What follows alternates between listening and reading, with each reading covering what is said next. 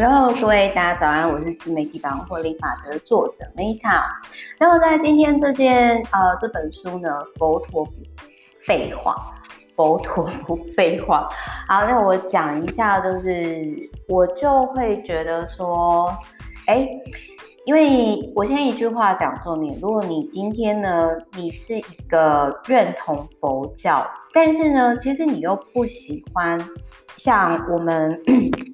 台湾某些对于佛道教传统的概念的话，那我觉得这本比较入世修行的，就是入世修行的那个这个叫什么师兄嘛，美国师兄，或许他可以这一本书呢，可以提供给你，就是一些诶，我觉得。可以参考的地方，然后它是用比较白话文的方式，然后让你去理解。那大家也知道，就是就是只要是好朋友啦，就会知道说我是佛系住持的孙女，我本身也很喜欢讲这件事情。那这个作者呢，他其实从二零一零年，其实二零一零年那个时候我还在环游世界的路上哦。那你看，我那个时候面临人生困惑的时候呢，哦，我是去环游世界，人家哦是开始经营他的 podcast 啊。我如果那个时候就开始经营 podcast，我现在早就破百万还是破千万点击了，对不对？啊，不说不说那个妄语，我们现在呢再收回来。他这里呢，他就有提到说，他在二零一零年，这个作者他开始觉得人生遇到一个困境，所以他为了弄清楚佛教哲学，所以他读了百本以上相关的书籍。那我们的确也有做过类似的事情，我待会再讲。然后后来呢，他开始经营一个俗世佛教的 podcast，然后花了两年成为一个佛教的传达者，然后我觉得超酷的，所以我那个时候我就觉得说，哎，那这样的话，我觉得我想要就是就是他其实他这个做法会给我一些启发。然后他有提到说，这是学佛的入门书。如果你今天呢，你想要理解什么正念热潮啊，以及全校呃全球有超过五亿的佛教修行者，你就可以看得出来影响力。那我先跟大家分享，你说就是全球五亿的佛教徒会很多吗？那我们目前假设以八十亿人口来讲好了啦。那其实就是不到百分之十。其实我个人是觉得说，在我觉得啦，就是说在这部分，因为我觉得佛佛教真的是比较 佛系。那我真的觉得说系统化那种宣传或者是什么做很好的，其实是我觉得是基督教跟。天主教徒的人数其实也很多哦。那反正总而言之，我在当时我就是跟这个作者一样，只是我是选择去环游世界以后，然后后来的确我开了经营自媒体，可是我没有像他一样，就是成为一个，就是他有受系统化系统化教育，因为我当时就是只有去内观，因为我当时其实追求是。我好像不够理解这个世界，这个人世间，所以我想要认识就是不一样领域的人，然后去做不一样的体验。所以这是我跟这个作者选择不一样的修行的方式。那不过我我觉得我在这一本书当中，我就。产生了共鸣，然后也带给我启发。比如说我，我我就会觉得说，哎，那我再来试试，我也想要，就是说去受系统化的，就是去做系统化学习。那他这里呢，他就有提到说呢，佛这个字是什么？就是已经觉醒的人，或者是处于觉醒状态的人。那什么是觉醒？哦，我们就是他这里就有提到说呢，你会觉察，这个不是我讲的啦，但只是呢，我常常，呃，我不止一次就是有被人家讲说，就是 Meta 你其实是已经处于觉醒状态的人，就是不止身心灵圈的朋友。那我自己是没有觉察，我我没有觉察到这件事情，因为有时候，但是我大概小时候我就会知道说，我好像跟周遭的人有些不太一样。怎么说呢？比如说我之前曾经有讲过说。我奶奶是六十岁，因为她是商业女强人嘛，那她在乡下买了一甲地，然后就是自己盖佛寺嘛。那那个时候她其实，因为她很喜欢为民众解决问题，那所以我现在呢，有点类似，就是说在网络上帮别人解决问题，有点类似说把阿妈的爱的精神延续下去。那那个时候呢，呃，我印象很深刻，就是说当。我记得我不止一次啦，也不是只有我奶奶，就是说，我可以，我印象很深刻，有几次的状态是，我觉得他这个人他活不久，因为一个人他即将离开人世间的时候，他的气场真的像黑洞，会让我觉得非常耗能。那种状态是你给他再多的疗愈能量都不够的状态。然后我发现，当我讲出来的时候，周遭的人会吓一跳。然后我也当时我自己也吓一跳，因为我就会觉得说，难道你们没有觉察他的气场很奇怪吗？那再来还有就是，当今天一个人的气场很不平衡的时候，其实他会对于周遭的人，就是那个其实你是感觉得到，只是以前。我以前其实是我以前的状态是，我觉察到，但是我常会觉得说，我也许能够帮助他，我也许能够疗愈他，可是我没有想到说有一段时间我处于情绪过劳的状态。哦，对，我另外补充一下，在这个领域的身心灵的人，我为什么后来其实我没有很想要在这个领域，就是因为这领域的人哦，你可以注意到，如果没有觉察到自己情绪过劳的状态。然后有意识的 fit 自己的身体的话，他们其实通常都很胖。那就是因为那个脂肪要去抵抗那个能量不平衡的状态，就是脂肪要保护这个这样的人。所以我曾经不止一次跟我客户讲过，说也许我天生是。因为我我就有人就跟我讲说，我是那种灵性宝贝、灵性原生种，那我就会开玩笑说，我说也许我是吧，但是我没有想要以这个获利为生，也许我之前不自觉的曾经有透过这样子的获利，但是反正你可以看到什么那种这个领域的宗教老师啊、星座老师什么那些都很胖，其实是。他们不自觉的，就是有这样的能量素所影响。我不知道，我不知道有没有人可以理解我说话，或是可以看到，或是感应到那个状态。那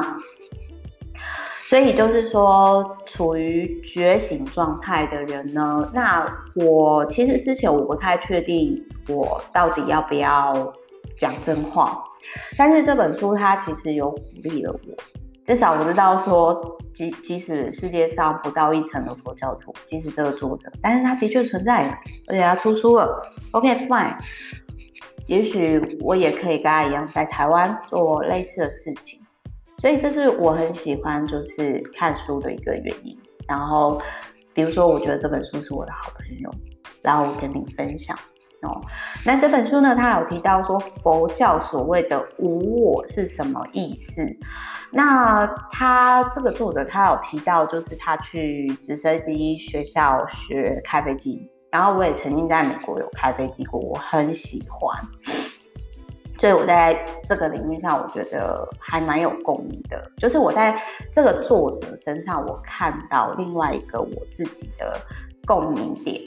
那他有提到说，无我其实就是你在别人身上呢，去简单来说就是看到自己的状态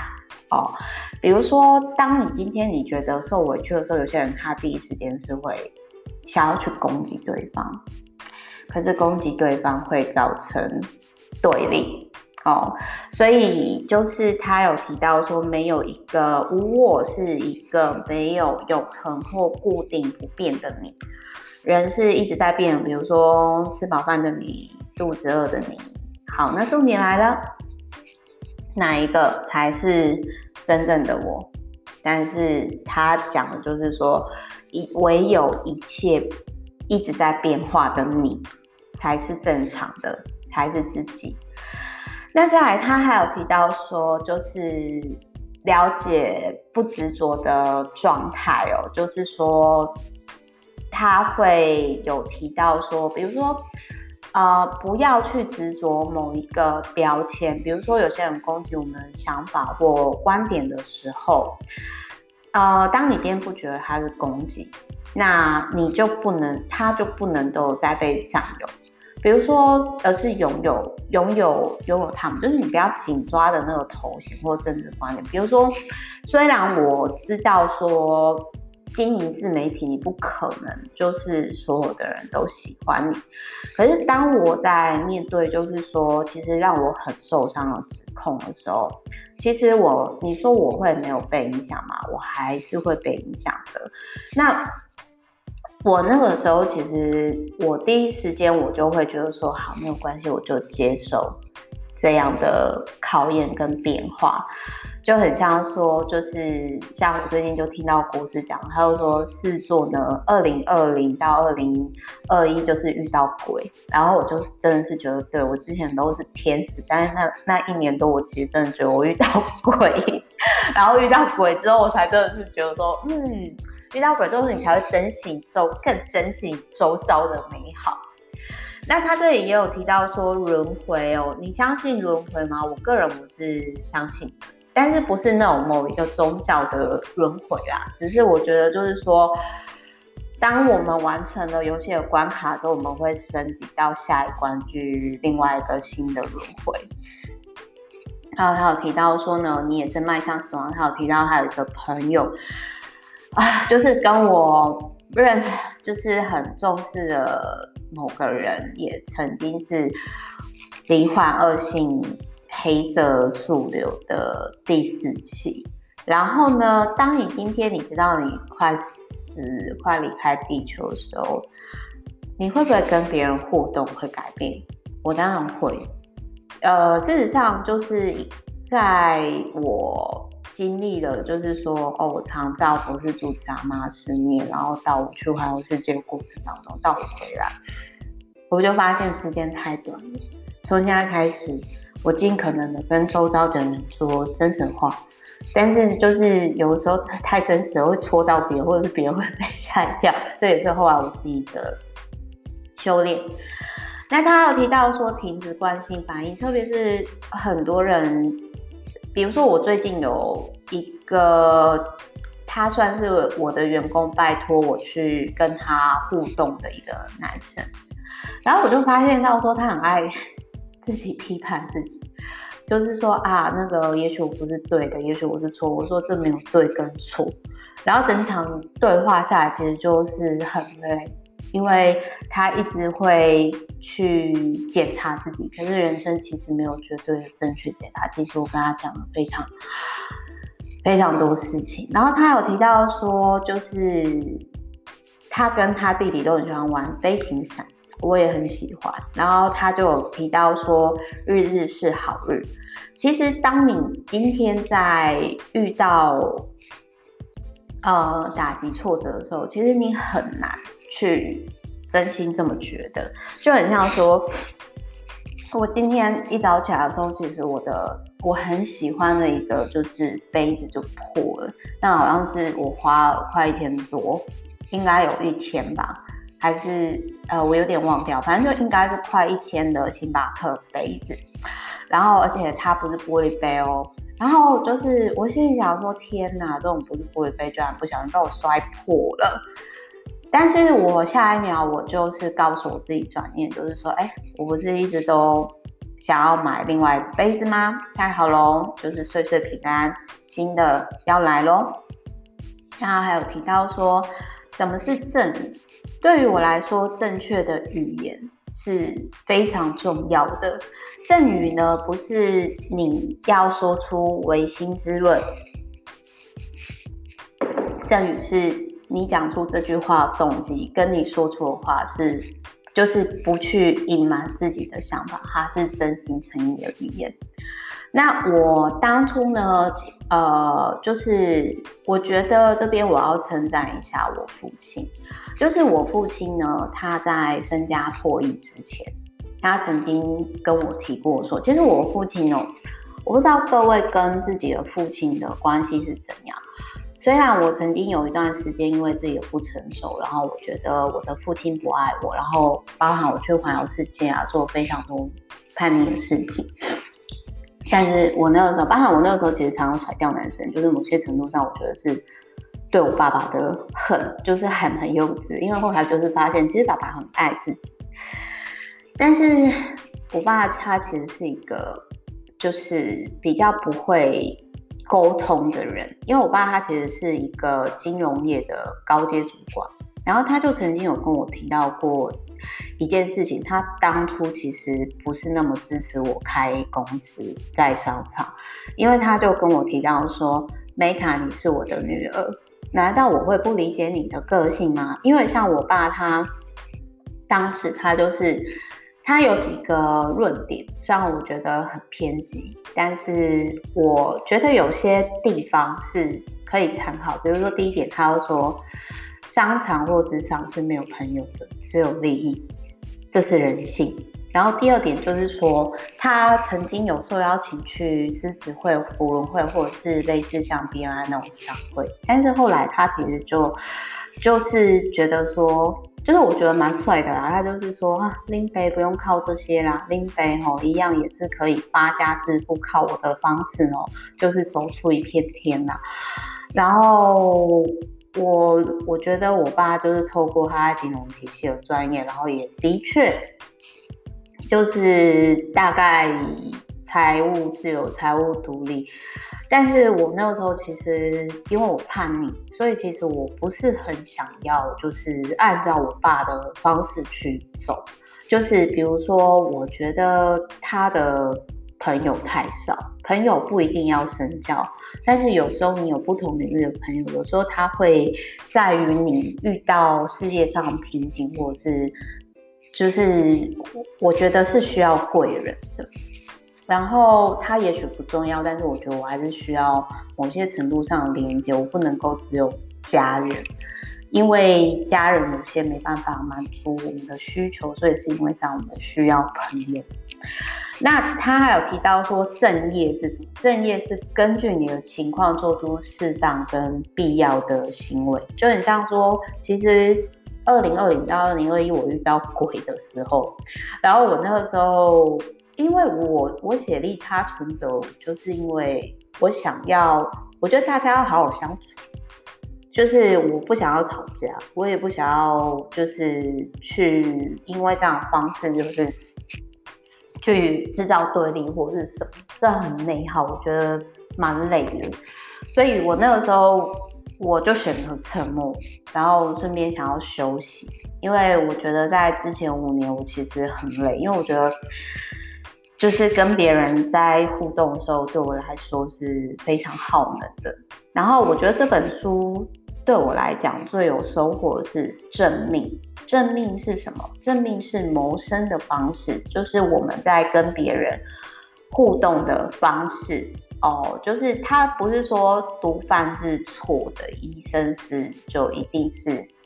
对的，而是你在做这件事情，就是正命不一定是做善事，而是说。他也就是跟你做什么工作是无关的，但是呢，就是你要认同你现在贩卖的产品、贩卖的服务以及做的事情。然后他有提到说，如果今天你做的一件事情，真的觉得就是并不是真的对周遭的人好的话。那你要 follow 就好，像这作者就是说，他曾经去在一个保健食品工作，然后可是他后来发现这保健食品其实没有那么的正派，所以他就选择离开了。然后他还有提到说，镇定是什么？就是将心智专注在一件事情上，特别是像我们现在网路的时代啊，然后大家都非常的多工，然后好像都没有很专注在某个领域上。我觉得很重要。然后他有提到说，自我是什么？自我是一种知觉。那既然是知觉，你不可能一直都不变。这就呼应到我们前面讲的人生唯一不变是一直在变嘛。那他还有提到说，戒律基本上戒律不杀生太难了，但是我觉得可以从每日一餐素食，比如说像我现在只吃两餐，我早上不吃，然后可以先从海鲜素开始，然后不偷盗，比如说不要拿别人没有给我的东西，不邪淫，然后不妄语，不妄语是我觉得这很难，特别是女生。就是说，我以前曾经这方面没有修得很好，就是比如说，因为为了得到你想要的东西，然后用言语去误导别人，或者是用语言去伤害别人，或者是用言语讲八卦，那就是 不妄语。那这个东西，我觉得就是有些，这个是我，比如说我以前没有做很好的地方，就是说像。我会不自觉的透过贬低别人来提升自己，所以后来当我发现到说这个对我自己不好的时候，我就停了。那还有就是不饮酒，就是比如说这个我之前没有做得很好，就是说无论是酒瘾或者是游戏赌博，这些都是就是要改掉那些呃让你成瘾的坏习惯，因为有时候你是透过这个瘾，然后去 逃避面对嘛。那再来，他还有提到说呢，就是观看一条河。那我是比较喜欢观看海。然后他有提到说，你一直都在念经，我觉得可以透过祈祷，就是或者是你就干脆直接说我爱你，谢谢你，对不起，请原谅我，阿门，这都可以。然后他有提到说，学佛需要老师吗？我个人是。我举个例子来说，我之前因为我那时候想要学气功嘛，然后就有一个老师，他就说可以学，但是呢，就是我就要先拜师求艺，然后我心想说这太荒谬，我连你怎么教气功我都不知道，然后你叫我拜师学艺，然后我那个时候就跟那个老师讲说，那你让我看一下你的老师的气功老师的影片，然后一看，妈啊！这么胖，然后又秃头，还地中海秃，把自己没有保养很好，感觉就是很邪教那种 C 部，我就想说，那我当然是不要练习啊。然后后来很玄妙，我就是认识了《华灯初上》的某一个不是主角的演员。然后他有在练气功，可是他就维持得很好，所以我还是相信颜值颜值保养有一定程度。像最近珍妮佛罗佩兹他在 Netflix 有新的影集，然后所以我就会觉得说，嗯，我觉得到四十岁以后把自己保养得还不错，都是很角色，而且也是对自己有一定要求跟自律的人，那我会更相信这样的人。那也因为我自己有这样的主观的偏见，所以我自己也会做到。哦，好，所以呢，今天希望佛陀不废话，可以对大家有一些启发。那总而言之，我觉得这本书我会看完以后呢，我觉得对我来讲收获最多的是什么？收获最多就说。观看一条河，观看一条海，然后就是内观，或者是搭配祈祷冥想，这是看完之后我们可以做的。那我觉得，我们还可以做的就是不妄语，也就是说，不要透过讲八卦、闲言闲语、言语伤害人，特别是在疫情的这期间，去拉近距离，然后尽可能的降低喝酒的频率。但是对我来说，这一本书呢，改变我的点是，就是我觉得啦，就是非常有启发性的是，什么是你的正命？就是你的谋生方式，你怎么跟别人互动方式，然后可否为世界以及周遭的人，然后去带来益处？哦，这个是我觉得大家可以。思考的一件事情，然后以及就是我有没有正语？我觉得正语是每个人可以开始做自己，就是不造成伤害的方式跟别人沟通，不要去侮辱别人，不要去八卦别人，做恭维这些事情，这真的很难啊！就是时刻的提醒自己，大家共勉之。好，那这本书呢，我大概可能就是虽然会留校查看一年，但是可能大概就是。一年会翻个几次的状态，但是还是会 keep 住。然后我在这个作者身上看到他喜欢开飞机啦，然后然后就是去研究佛学啦，然后我觉得很有共。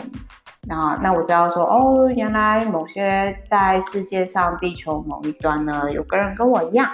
哦。那我觉得就是有一个共同价值观，虽然他是男的。哦，但是我也会觉得说啊，我好心安哦。就是我有一个，也不能说很心安，而是说原来有一个就是老师，然后跟 Podcast 的主持人，然后他就是呃，他的价值观给我启发，他做的事情我很有共鸣。然后我也因为这些作者，我就发现到说我比较有共鸣的是。不是那么商业属性的人，那这个老师呢？这个男的呢？我有去看了一下他的就是 Twitter，然后跟他的就是 Podcast，跟他的官网，然后看到之后呢，就是他就是一个真的是很喜欢，你就会觉得说，嗯，这是一个非常 happy 的人。是真的哦，而且他一直到现在啊，就是都还是有持续的在用 Twitter。那我那个时候我就会觉得说，哦，那我我想我觉得这个人他应该就是